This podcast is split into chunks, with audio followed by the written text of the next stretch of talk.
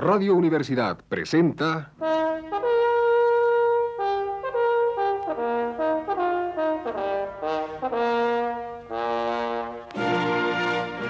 Testimonios.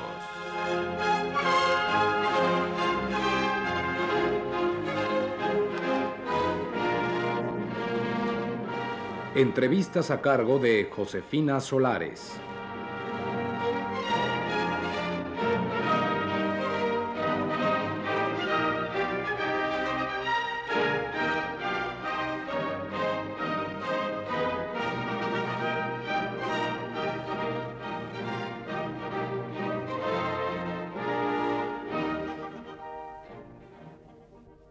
Noche está con nosotros José de la Colina, quien nos hablará de la situación actual del cine en México. Díganos, señor de la Colina, ¿cuál es a su entender la situación general del cine mexicano? Creo que el cine mexicano ha tenido una crisis constante. Después del el auge que hubo durante los años de la Segunda Guerra Mundial, en que aparte de que pudo robar argumentos de todas partes sin que se le exigieran derechos, que pudo dominar todo el mercado de habla española, llegó a un estado de crisis y de estancamiento a partir de los últimos años 40, todos los 50, los 60 incluso, y esto hizo que hubiera dos graves problemas. Primero, no se fueron renovando los eh, equipos de creadores, de intérpretes, etcétera, en siempre las mismas estrellas y sobre todo los géneros empezaron a copiarse ellos mismos, a anquilosarse, a convertirse cada película de un género en la caricatura del modelo anterior. Se llegó a ese estado de estancamiento y de asfixia que curiosamente hizo que tuviera un gran éxito en, esos mercados que el cine mexicano llama naturales.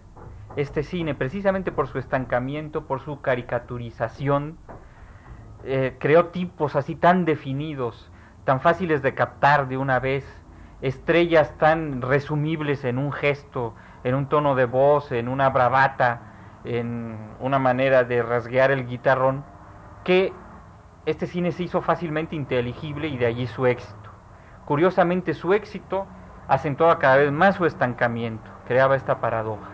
Hasta que ha llegado el momento en que esto ya no funcionaba más, es decir, este cine de fantasmas, de, trajes de charro huecos, pues eh, no dio más de sí. Se trató de renovar con otro tipo de comedia eh, copiado de la comedia sofisticada italiana, digamos, con las películas audaces o las películas de los jóvenes cuando hubo el mito James Dean, pero ya con cada vez menos raíces, cada vez había menos raíces. Y este estancamiento produjo además que no hubiera la renovación de generaciones.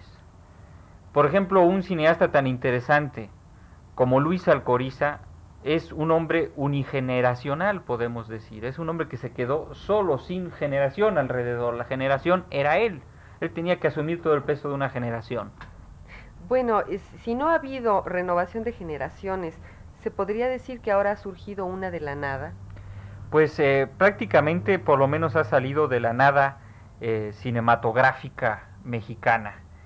Es decir, de donde ha salido realmente no es de un cine mexicano anterior con el que no ha podido tener contacto esta nueva generación, sino de los cineclubes, de los exiguos, eh, exiguos ciclos de los cineclubes que cuentan con muy poco material, de ver las películas, esas películas eh, casi ya inexistentes a base de pasar por los aparatos que se ven en los cines de barrio y de leer Cahiers du Cinema, incluso ayudándose en el diccionario, etcétera. Han tenido que reinventarse ellos sus padres, sus maestros, Ese es el problema por lo cual muchos de ellos tienen graves carencias técnicas, aunque no tienen más que, que los anteriores.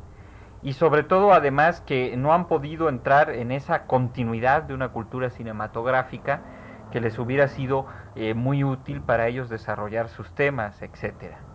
Entonces cuando se les exige más que a los otros, se les exige que triunfen en festivales, que ese será otro problema del que hablaremos más adelante, no se es justo.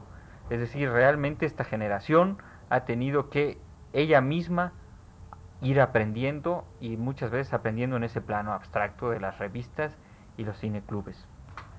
Entonces, ¿quiere decir que existe un nuevo cine? Bueno, no existe un nuevo cine porque no existe verdaderamente un movimiento homogéneo, no existe un verdadero sistema de interrelaciones, eh, eh, existen muchas diferencias entre ellos, son fenómenos aislados. En realidad existen nuevos cineastas. Eh, también he dicho en un artículo que se trata de un archipiélago, no de un continente, ¿no? ¿Nos podría dar unos ejemplos de esos nuevos valores? Bueno, sí, ha habido cineastas como Arturo Ripstein, que creo yo que es el que está trabajando en una dirección más seria, eliminando todo lo que eh, pueda haber de cine, espectáculo, buscando realmente un cine que va a buscar las texturas de los hechos, del tiempo, de las cosas, sin caer en psicologismo, sin caer en construcción de personajes ni nada de ello. Arturo Ripstein ha hecho en este sentido eh, La hora de los niños, Crimen, que me parece una de las mejores películas que se han hecho en México, la belleza y últimamente exorcismos. Para mí el cineasta más importante en este sentido, en ese sentido en que busca destruir todos los prestigios de seducción que pueda tener el cine. No destruirlos porque él tenga ese propósito crítico contra el cine, sino porque lo que busca es otro tipo de cosas. Una especie de, opacidad del tiempo, eh, de los hechos desnudos en sí mismos, un misterio de estos mismos hechos, etcétera. Está también, por ejemplo, Jaime Humberto Hermosillo, que en Los Nuestros, una película hecha en 16 milímetros, eh, ha buscado una especie de análisis del mito de la madre en la pequeña burguesía y la clase media mexicana. Ha hecho una descomposición de esa clase a través de la ruptura del cordón umbilical, podríamos decir. Está Felipe Casals que en La manzana de la discordia eh, trata de una inquietud que se refleja en un mundo eh, medio urbano, medio campesino mexicano, una inquietud, una, una especie de rencor que no sabe hacia qué objeto dirigirse, que no sabe cómo canalizarse. Esa es la importancia de la manzana de la discordia. Casals es además uno de los cineastas más dotados de este intento de que exista un nuevo cine mexicano eh, y esto hecho que haya, haya sido llamado por el sistema para hacer películas como Emiliano Zapata, donde como se encontró no con el personaje de Zapata, sino con la estatua erigida por el PRI de Zapata, solo pudo aportar su gran oficio y hacer una especie de película que es la nostalgia sobre la verdadera película que hay que hacer de Emiliano Zapata. Pero en el Jardín de la Tía Isabel está tratando un tema extraordinario que es el encuentro de dos civilizaciones, la, civilización conceptual española y la concepción mítica latinoamericana, mexicana concretamente, y es una película que va a llamar mucho la atención en ese sentido. Eh, está también eh, Alberto Isaac, que después de una carrera en que había hecho eh, películas muy ceñidas, muy hechas con cierta precaución, se ha lanzado un poco a, repasar su pasado, a tratar de, tener una reconciliación con su pasado, en una película donde casi por primera vez sentimos la provincia mexicana tratada desde una vivencia personal, como es eh, Los días del amor, donde él narra su adolescencia en Colima. En fin, no, no, no quisiera olvidar a nadie. Está Alberto Bojorques. Alberto Bojorques que ha hecho una película terriblemente feminista, o sea, que es el encuentro de una muchacha, de un adolescente con la ciudad, y entonces descubrimos qué hostil es realmente incluso el mundo pretendidamente civilizado mexicano hacia la condición femenina. Esta película se llama eh, Los meses y los días. Es una película además de, de, un, de una especie de nervio de una inquietud muy rara dentro de incluso sus compañeros de, de situación en el cine mexicano. Y, eh, en fin, hay otros ejemplos. Está trabajando en el campo de, del documental un hombre como Eduardo Maldonado, en que, que en testimonio de un grupo ha hecho una especie de cine testimonio, haciendo que sean los campesinos mismos los que se expresen, tratando de un problema agrícola la película es además un espléndido documento sobre el lenguaje, el, lenguaje campesino. A la triste, quizá no con mucha coherencia, pero por la materia misma que usa, por la vida de la materia que usa, ha hecho en QRR principalmente un estudio eh, de, ese cáncer de las ciudades marginales que hay en México. Y eh, Salomón Leiter ha hecho una película muy, una película que curiosamente estando dentro del sistema rompe con ciertas estructuras, ciertas convenciones narrativas del sistema, etcétera, expresa también un malestar eh, juvenil muy latinoamericano como eh, Las Puertas del Paraíso. Además están trabajando en un formato que antes se suponía que era meramente doméstico, como es el 8 milímetros, el Super 8 milímetros, pero que por sus características, su bajo costo, el hecho de que es muy manejable, etcétera, tiene la virtud de no estar supeditado económica y materialmente al sistema. Este formato de 8 milímetros permite prácticamente casi filmar como un señor puede escribir en su casa. Es decir, puede manejar totalmente la materia que tiene en sus manos, los instrumentos que tiene en sus manos, no tiene que pedírselos al sistema. Entonces, eh, en este terreno están trabajando, haciendo un cine impugnador, un cine crítico, con miles de fallas, pero que ya es un cine de expresión muy personal, porque ya un muchacho puede filmar su propia vida, o bien una manifestación o una huelga.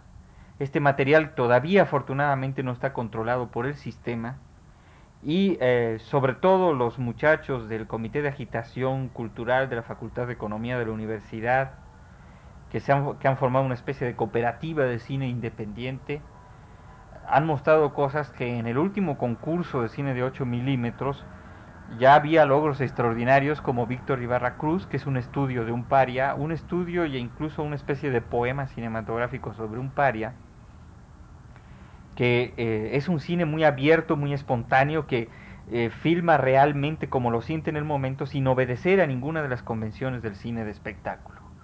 Están también en este terreno películas que se hicieron sobre el 10 de junio, como Jueves de Corpus, o eh, sobre los acontecimientos de Tlatelolco ya reflejados en los problemas íntimos de algunos adolescentes, como el día del asalto, etcétera. Eh, señor de la Colina, ¿cuál es el principal problema al que se enfrentan los nuevos cineastas para expresarse?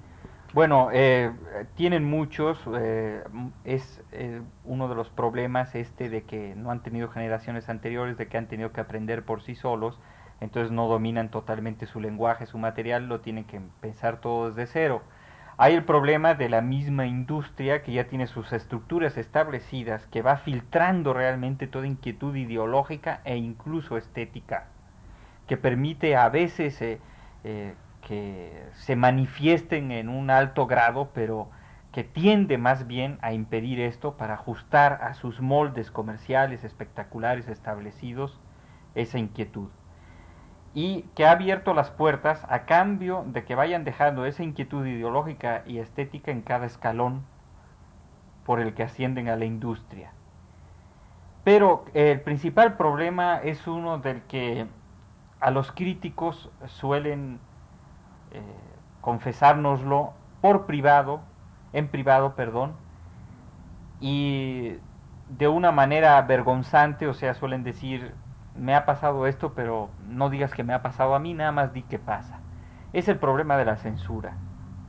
Constantemente ellos se acercan y nos dicen, oye, tienes que atacar a la censura porque han vuelto a hacer esto y esto otro.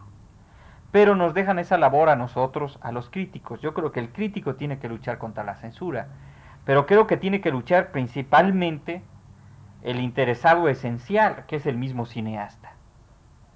Es decir, a mí me parece muy bien que un economista eh, luche porque se le dé la tierra al que la trabaja.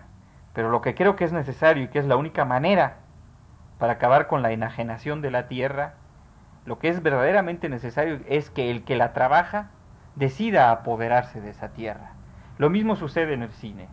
Ellos nos están dejando a los críticos el campo de batalla de la pelea contra la censura, en lugar de entrar ellos también en ese campo de batalla. Y ahí está el problema, sobre todo porque es una censura que no existe, que no existe pero sí actúa, es decir, es una censura que no se reconoce como tal, que se llama supervisión, que dice que a nadie se le impide filmar lo que quiera. En efecto, a nadie se le impide filmar lo que quiera, pero el problema viene después cuando esa obra necesita tener su segundo plano de existencia, que es su relación con el espectador. Yo puedo filmar una, una, película dando la verdadera versión de los hechos respecto a la vida de Zapata, pero esa película nunca será mostrada al público que a mí me interesa. Si acaso me dejarán mostrarla en un cineclub, pero no pasará a los grandes circuitos, a los cines que están dominados, ¿verdad?, por la burguesía, y de esa manera no llegarán a su verdadero destinatario, al que quizá tiene que continuar el diálogo con Zapata, aunque sea a través de un Zapata eh, convertido en figura artística, en, personaje cinematográfico. Ese es el verdadero problema. Lo curioso es que sí ha habido una apertura democrática, una apertura democrática liberal burguesa.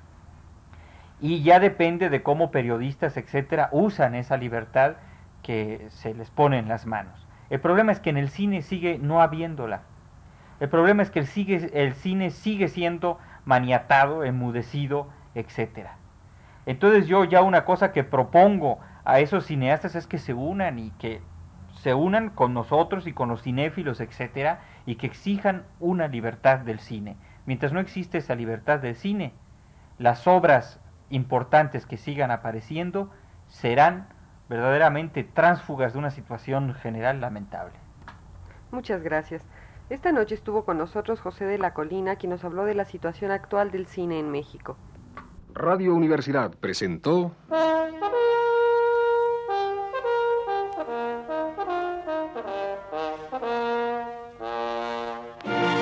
Testimonios.